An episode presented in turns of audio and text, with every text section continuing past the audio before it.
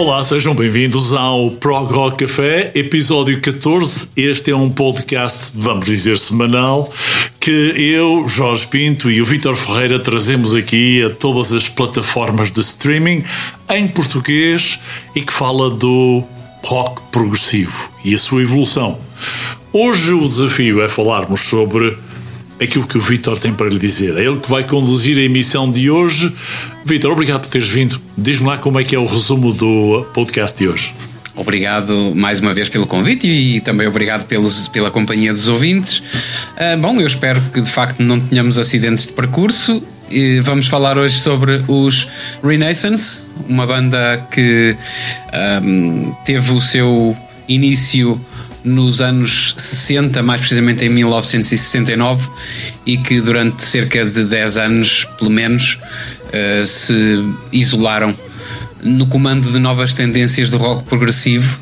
Uh, uma banda que eh, ainda depois se prolongou na atividade durante bastante tempo.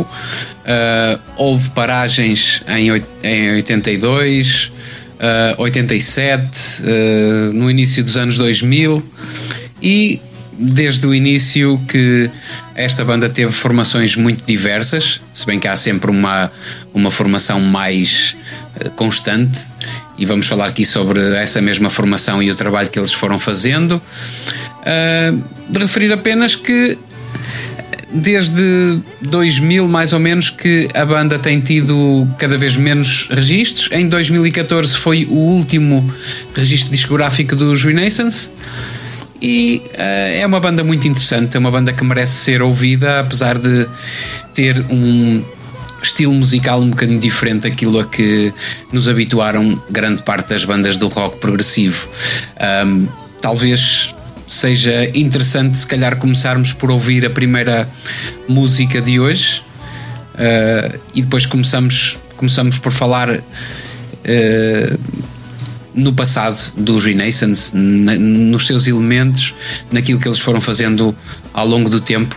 Vamos começar com a faixa Can You Understand, de um dos discos emblemáticos desta banda, um, eh, que é o disco. Uh, Salver é, é Ashes Are Burning, exatamente, Ashes um dos mais famosos. Exatamente. Um dos é. mais famosos. Justamente o disco que eu conheci uh, foi, foi, a música que eu conheci dos Renaissance em primeiro lugar, nos anos 80. Eu, tinha, eu devia ter para aí uns 13 anos, mais ou menos, quando estava a, a, ouvir um programa numa rádio local e foi apresentado justamente este disco, o disco uh, Ashes Are Burning e a primeira faixa Can You Understand. Eu sugiro que comecemos por ouvir essa faixa e depois então vamos começar com o historial dos Renaissance. Mais uma vez, bem-vindos ao episódio 14 do Prog Rock Café.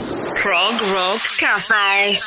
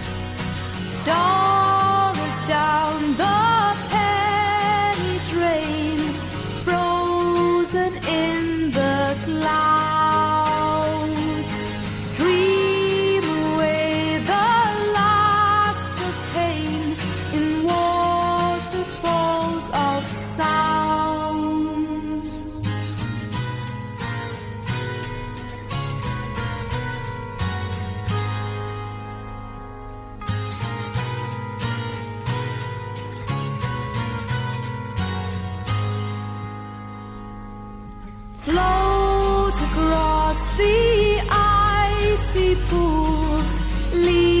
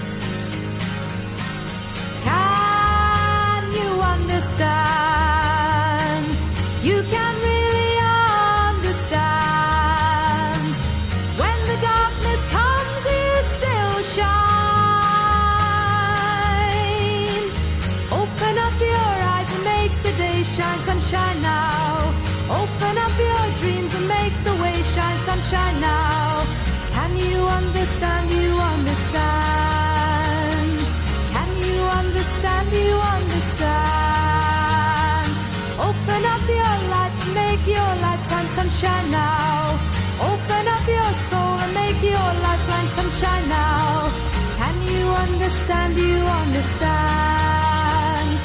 Can you understand? You understand?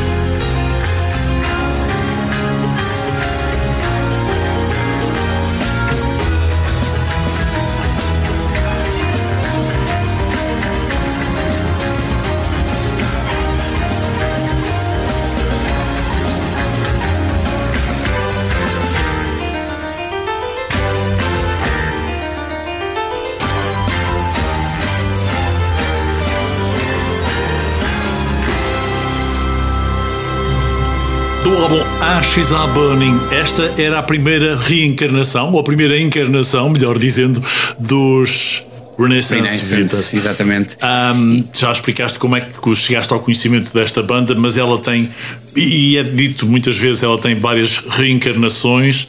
Já vamos perceber estas alterações todas ao longo do tempo. Uma das considerações que eu gostava aqui de marcar é logo a, a, nascença da banda.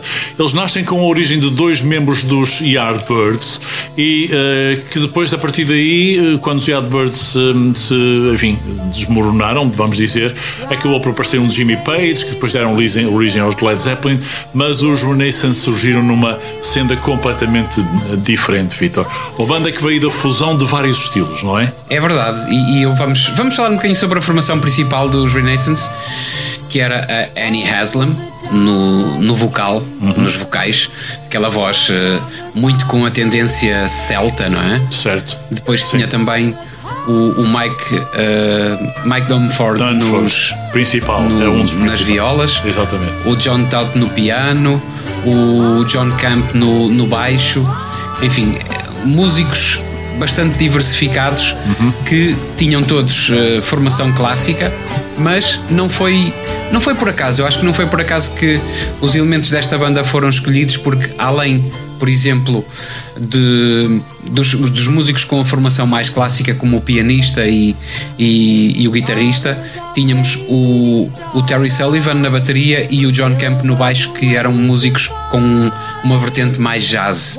E não foi por acaso que foram escolhidos para fazer parte desta banda que um, tinha o seu estilo ligado muito à, à folk, é? uhum. a, a, mistura entre a folk e a música erudita, com influências também da música clássica e de compositores como o Bach, o Albinoni e especialmente os, os compositores russos. Neste nestes discos dos Renaissance nota-se muito a influência dos, uh, dos compositores russos que marcou muito a música dos Renaissance. E esta foi, acabou um, a formação inicial, mas pela banda passaram 36 pessoas diferentes ao longo do, do tempo, portanto, o que mostra que também foi uma banda com uma formação muito heterogénea e, um, e, uma história muito rica em termos de participação dos músicos e, e, com escolas de, de influência muito distintas e que depois deu uma fusão realmente muito interessante do pop, do, do rock, do, do folk, da música clássica, do próprio rock sinfónico, naquela altura, finais da década de 60, estava, estava a, aparecer com muita, muita força. Os Renaissance foram daquelas bandas que imediatamente apareceram no top de vendas de música, não foi, Vitor? Nesta altura, finais de 60 e início dos 70. Exatamente, apareceram apesar de terem adotado um percurso alternativo, porque se bem te lembras, uh, as bandas de rock progressivo começaram com a sonoridade muito psicadélica, uhum. com os sintetizadores, com as guitarras, e os Renaissance aproveitaram para seguir um caminho alternativo, uh, com arranjos orquestrais. Portanto, eles tinham uma ligação à música folk e à música clássica, e uh, outras bandas usavam os melotrons, os sintetizadores, os moogs, toda aquela sonoridade certo. espacial e psicadélica. Os Renaissance começaram por uh, ter uma riqueza musical muito grande e arranjos orquestrais. E foi, foram assim os primeiros discos deles. Uh, por isso é que quando os apreciadores da banda se aperceberam que eles estavam a adotar um caminho mais eletrónico, ficaram um bocadinho desiludidos. Mas era a ordem natural das coisas, era o que podia ser. Como, como quase todas as bandas, os Renaissance precisavam de uma logística enorme para, para as suas produções, não é? Sim, Basta ver sim. que eles contaram com orquestras inteiras na gravação dos discos e para atuarem ao vivo era muito complicado. Daí que a partir de 1978 eles eh, fizeram uma decisão de adotar pelos sintetizadores e começaram a, a ter a ter uh, os, os, sintetizadores, os instrumentos eletrónicos na, nas suas produções para desilusão dos fãs, mas ao mesmo tempo para por uma questão pragmática e por uma questão claro, de, claro. Da logística, Logística, evidentemente. Evidente, mas também eh, acabava por se aceitar, até porque os sintetizadores estavam na, numa tendência ainda evolutiva e, portanto, acabavam por lhe trazer também sons que permitiam os arranjos mais clássicos e mais folk e mais poéticos, mais melódicos também, eh, diria. Há aqui uma, uma referência ao primeiro quinteto, que chamam a primeira encarnação, ou a encarnação original, e, e- e esta banda eh, surgia um bocadinho em contratempo, também apoiada na, na capacidade vocal de uma grande eh, amplitude de voz da Annie e de uma Hansel. afinação. E de uma afinação absolutamente espetacular. Ela permite, ela permite tons e, e- e- vibratos. Exatamente, absolutamente eh, in- inexcedíveis, digamos, ou dificilmente imitáveis, não é, Vitor? Eu, eu acho que não só a voz da Annie Haslam, mas também ah, a guitarra do Mike Dumford, que ele tinha, ele usava, se tu, se tu ouvires com atenção, ah, ele usava guitarras de, de encordoamento duplo e so- sobrepostas com, com acordes invertidos, portanto era era uma maneira de tornar o som da guitarra mais cheio e inconfundível. E ele conseguia ter afinações diferentes do normal. Normalmente as guitarras tinham a, afirma- a- a- afinação num tom, ele afinava sempre mais abaixo e depois sobrepunha camadas e invertia os acordes para, para a guitarra ficar com aquela sonoridade que tu ouviste há bocadinho na música. Sim. Can You Understand? Portanto, junto com a voz da, da Annie, davam à música deles uma, uma riqueza e uma sonoridade única.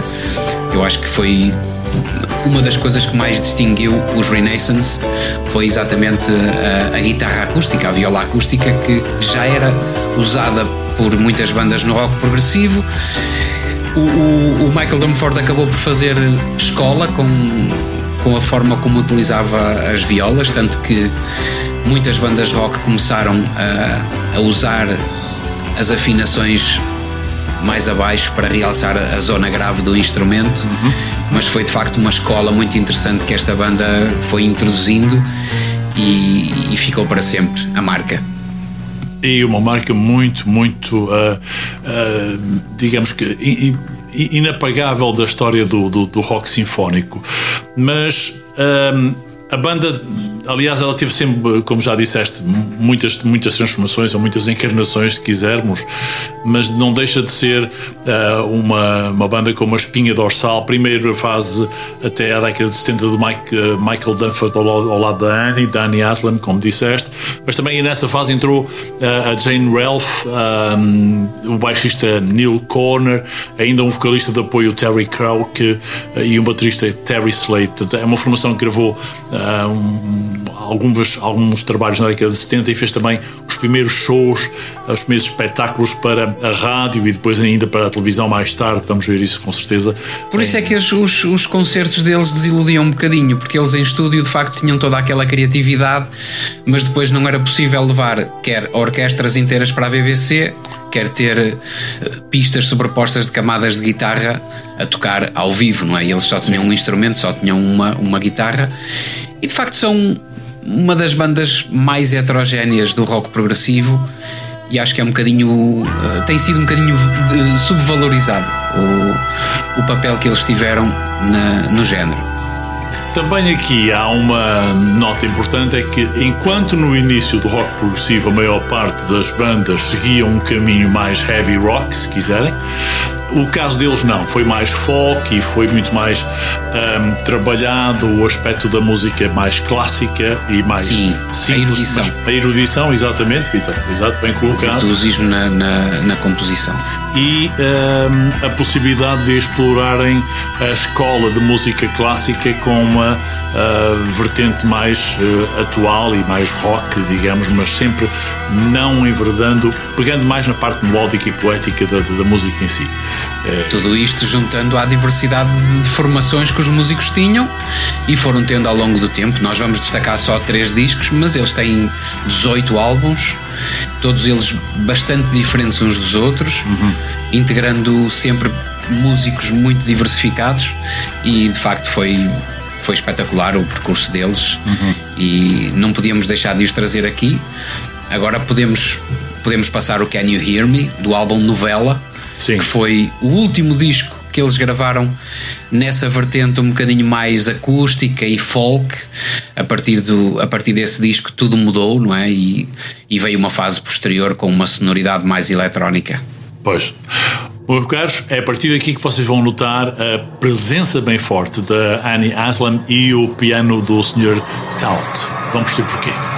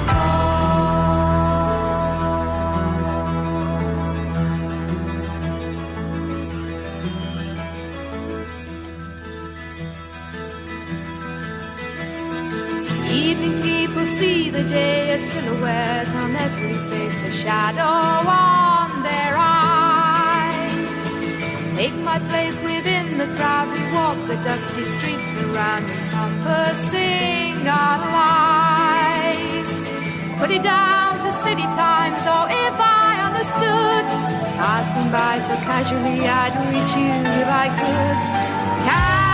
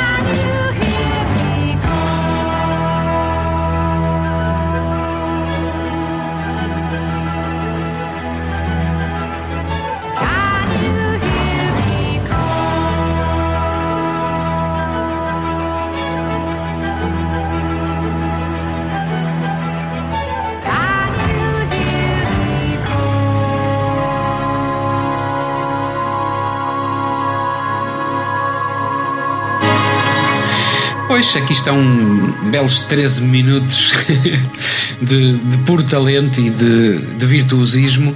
Eh, De referir só que, em relação à, à sonoridade acústica, eles tiveram outro disco do qual eu gosto muito, além dos dois que, de que já falei, o Ashes Are Burning e o Turn Out the Cards, também o, o A Song for All Seasons, que tem outra, outra canção genial, e de facto foi foi até essa altura que eles tiveram a- o seu apogeu e conseguiram de facto um público uh, habituado a ouvir boa música.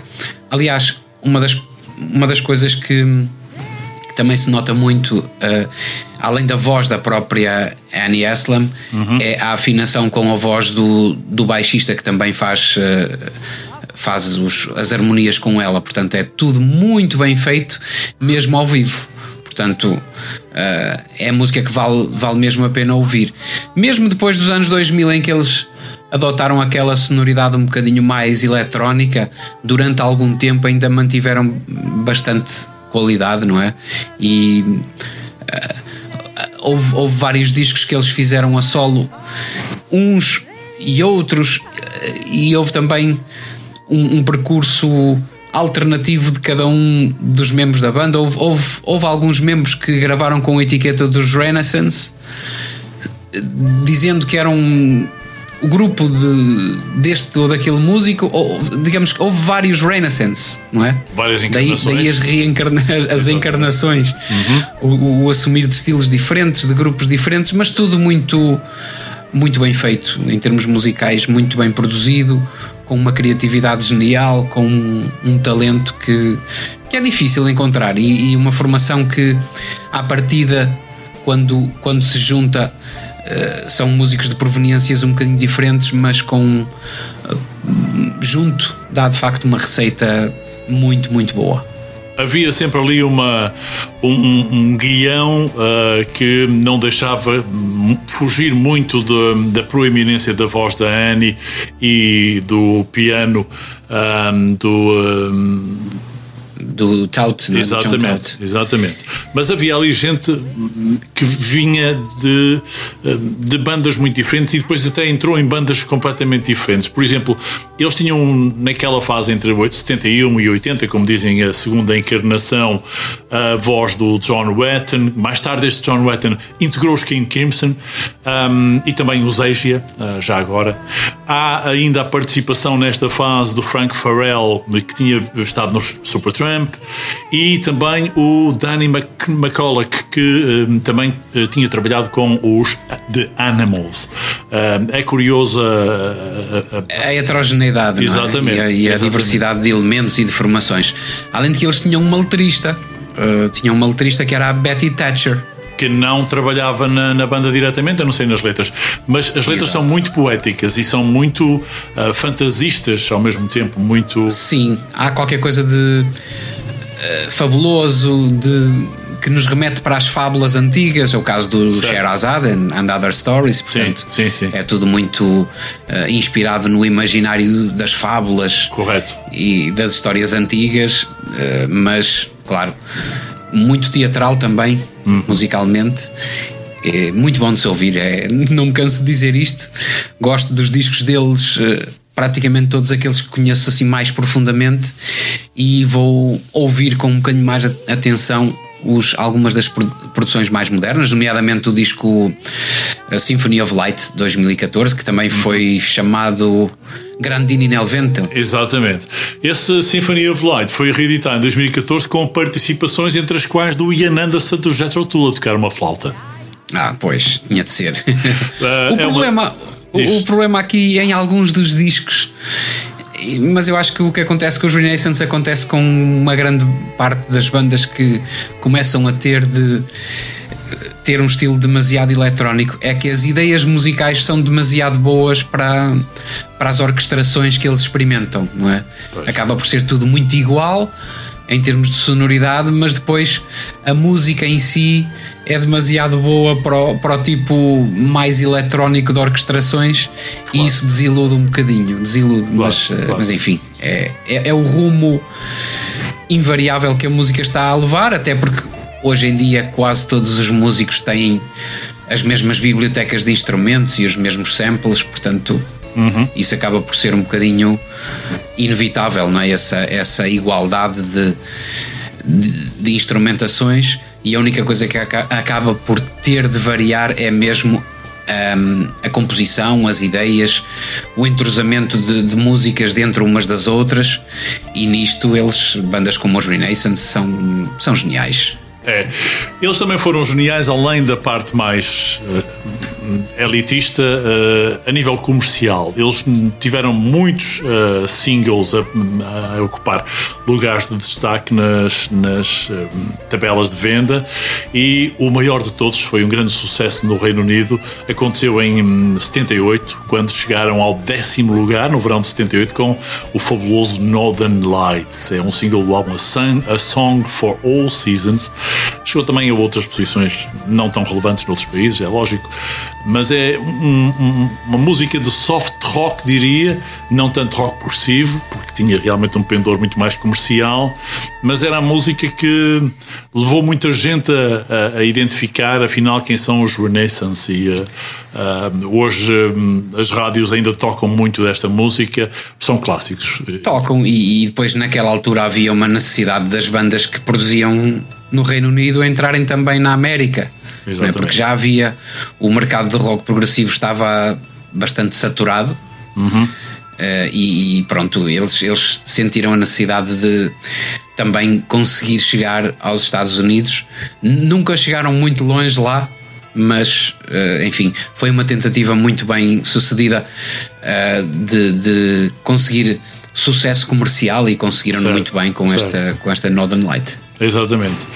Ah, Vítor, eles, eles tiveram sempre muitas alusões, já falamos aqui um bocadinho nisso, mas muito ao de leve, ahm, às músicas soviéticas, os grandes compositores soviéticos. eles- Exatamente. Eles, têm sempre Prokofiev. citações e alusões a, a, a Bach, a Chopin, Debussy, depois Yazotto, Maurice Jarre, Rachmaninoff, eh, Rimsky-Korsakov, o Prokofiev e ainda o Shostakovich.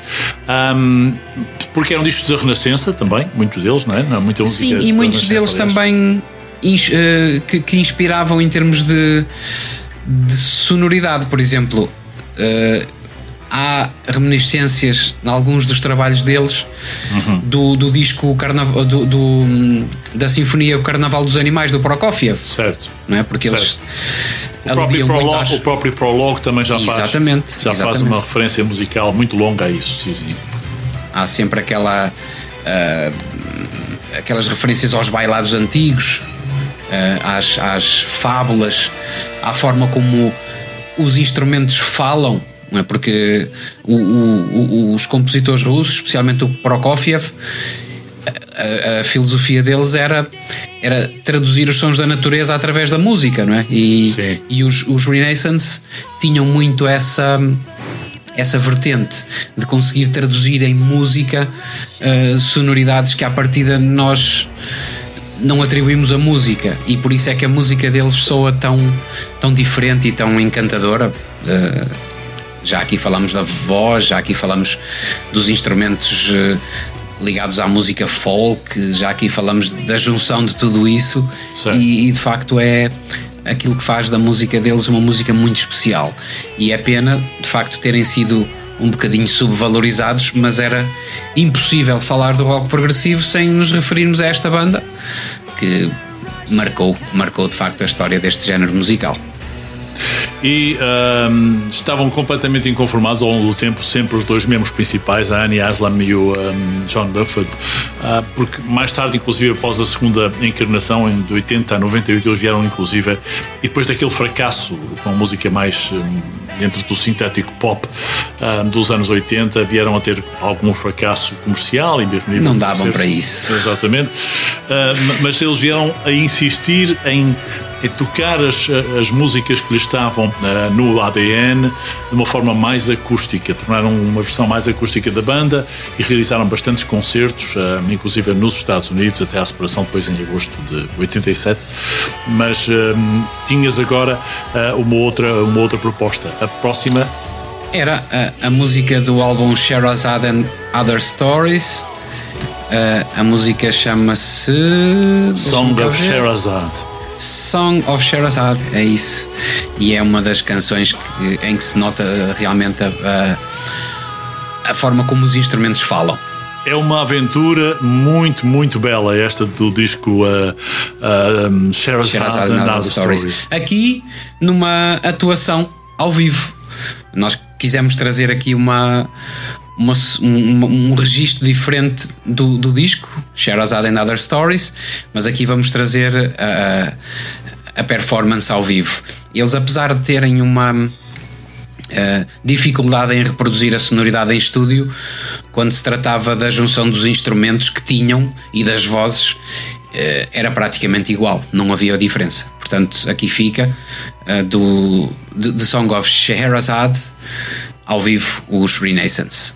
É uma descoberta incrivelmente bela.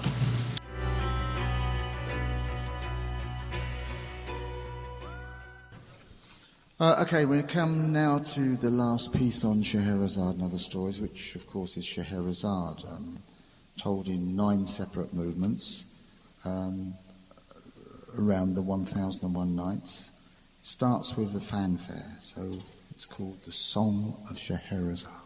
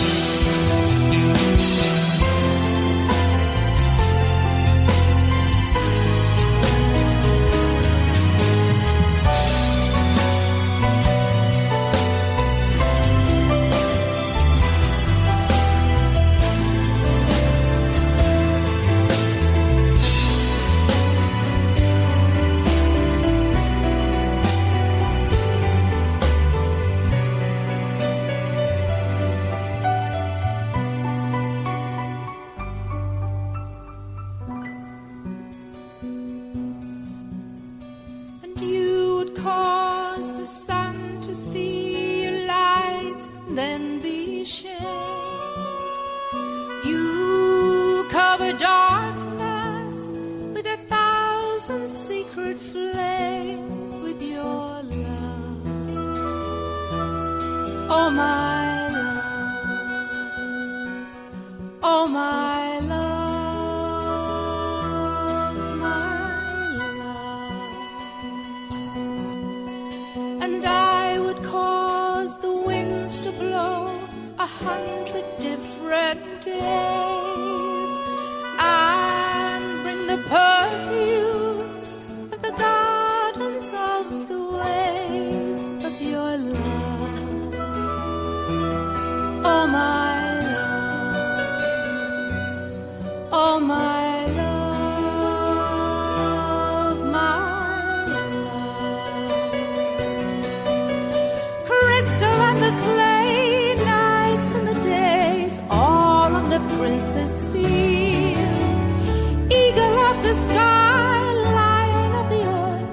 This is what the seal is worth, what the seal is worth.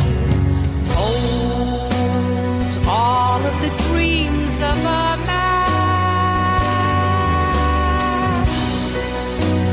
Tapestries, wishes of man. Pictures and visions of the spirit, the soul.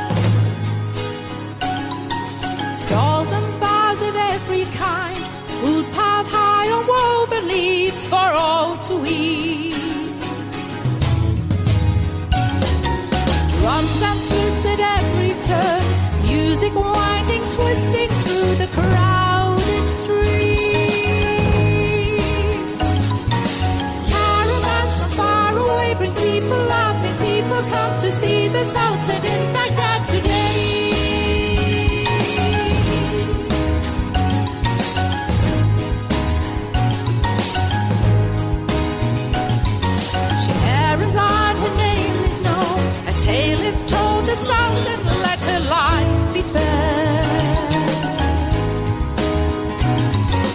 Festival begins this day to celebrate her fame, the people.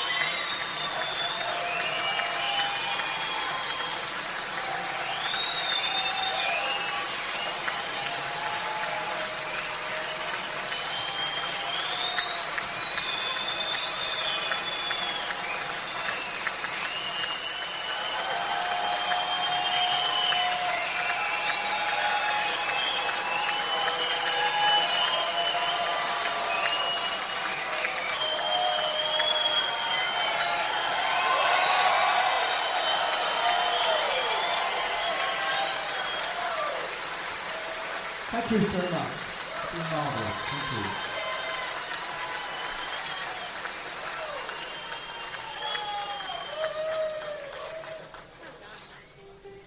Well, thank you so much. You've been a fabulous audience. But first of all, uh, I'd like to introduce this incredible band of musicians that we have up here.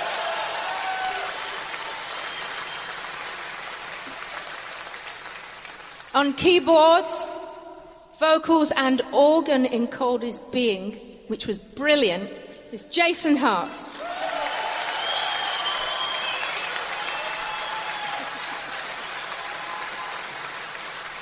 Bass guitar and vocals, David Keys.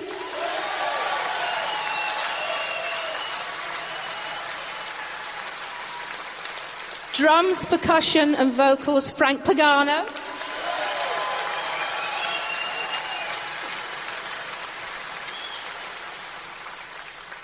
And the wonderful playing of on the keyboards, Mr. Rave Tessar.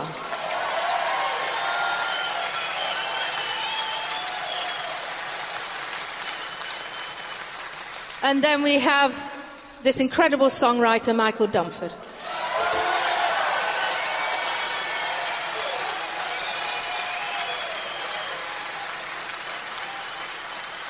And of course, the incredible voice of Annie Haslam.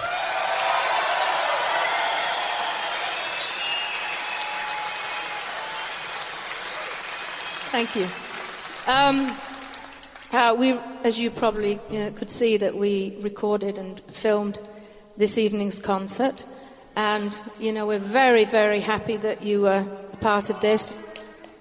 Yay! You're going down in history. Yay! And um, so, if you're not already on our email list, please sign up if you can um, on the merch table. We have, you know, email lists and everything, and then there'll be lots of surprises and wonderful things going on because we have a, an amazing new manager who's got more energy than me, and he's a Gemini, and he's a triple Gemini. That's five of us, and with the two of us, you know. But anyway, um, Bruce Garfield, wonderful. So we're very happy about that. Um, I'd like to say thank you to, to Bill Rogers um, and uh, Kenny for bringing us back to this amazing theatre um, because we love playing here. And, um, you know, they, they treat uh, their musicians, the people that work for them and with them, um, so wonderfully. Um, and I'd like to thank them for that as well. You are? Was that something intelligent you just said? Do you want to pass it down the road? I didn't mean to say that. I did. A voz da Annie Haslam neste, neste registro ao vivo é qualquer coisa de impressionante. A simpatia, a simpatia e o, e o sotaque britânico aristocrático. E a que- confiança de uma carreira inigualável, Vitor. Sim, sem dúvida, sem dúvida. Isto, é este uma das registro foi feito em vozes. 2010, 2011. 2011. E o, o interessante é que até há bem pouco tempo esta vocalista tinha uma, uma afinação e um domínio da voz praticamente inalterado desde o início do, desde os discos Desde antigos. há não é? 60 anos. Desde há 60 anos, quando, quando começou, Vitor. Exatamente, eh, é o mais incrível. Estas vozes celtas são de facto muito, muito, muito especiais. É verdade, é verdade. É uma escola ah, de, uma, de uma importância muito, muito, muito grande. É um trabalho. Vitor, haveria aqui um, um pano para mangas para nós conversarmos sobre os Renaissance. Um, a música deles é, é imortal, é, realmente é, é inexcedível em termos de, de capacidade de nos levar a viajar por, por, pela imaginação, por, pelo imaginário do mais belo e do mais poético que nós eh, podemos eh, admirar. E é para isso mesmo que nós aqui trouxemos este podcast no Prococ Café. Por isso é que eu já a semana passada tinha, tinha dito nem, nem ia levantar o véu porque de facto era uma descoberta muito grande que íamos fazer. Quais são os álbuns que tu recomendas, assim muito rapidamente, Vitor, para quem vai ficar agora mais interessado em descobrir? Olha, o, o álbum, o Turn of the Cards, ouvir do princípio a fim Ashes Are Burning, que é muito, Obviamente. muito, muito bom. A Song for All Seasons, eh, que, que, foi, que foi o álbum de viragem no fundo, e também o Novela, que são quatro, são quatro discos deles que, que eu recomendo. Ok. Eh, Eu fiquei curioso por ouvir o Symphony of Light. Symphony of Light. que- Fiquei curioso. Sim. Ontem ouvi uma faixa, eh, talvez a primeira impressão fo- foi exatamente essa: foi que a ideia é muito boa para o tipo de orquestração que lá estava, mas parece-me que há lá muito mais sumo Ah. do, que aquilo que eu, do que aquilo que eu percebi no, no momento. Indubitavelmente. E eh, sem dúvida alguma que estas atuações ao vivo de 2011 mais recentes também são uma coisa ah, boa. que, que vale a pena vale a pena nós dois eh, enfim eh, ouvirmos e vamos, Até vamos passar hoje a, a- montagem do espetáculo é, é muito mais fácil do que era, por exemplo, em 1975 ou 77, não é? óbvio Eh, havia o- só ter aquele material todo ligado. Hoje há os computadores ajudam a poupar muito espaço e uma banda como os Renaissance tem uma capacidade logística de, de se instalar muito mais facilitada até e os espaços são muito mais preparados para concertos eh, com um grande componente multimédia, portanto é tudo muito interessante e, e tem sido, sem dúvida, os, os espetáculos destas bandas. Muito bem. Para todos vocês, ficou aqui eh, registado o excelente, excelente legado dos Renaissance que o Vítor Ferreira o favor de trazer ao podcast do Pro Rock Café esta semana, o episódio 14. Já sabem que tem este episódio disponível em qualquer aplicação de streaming eh, por esse planeta e para a semana estaremos de volta, logo veremos com mais o quê. Ahm, fica também aqui uma apenas uma, uma recomendação, se tiverem a oportunidade, ouçam a música do álbum Symphony of Light de 2014, The Mystic and the Muse. Um, ou então, se quiserem, com a participação do Ian Anderson na flauta, a música é Crying to the Wall do mesmo álbum. É tudo por hoje, Vitor. Mais uma vez, obrigado. É, e não se esqueçam de subscrever aí o podcast e, e também partilharem nas redes sociais, porque isto vai ajudar-nos a, a termos mais, mais ouvintes e, e vai fazer com que este podcast faça cada vez mais sentido. e hum, se faça a propagação desta cultura única na história do nosso, hum, da nossa vida. Obrigado, Vitor. Até para a semana. Até para a semana.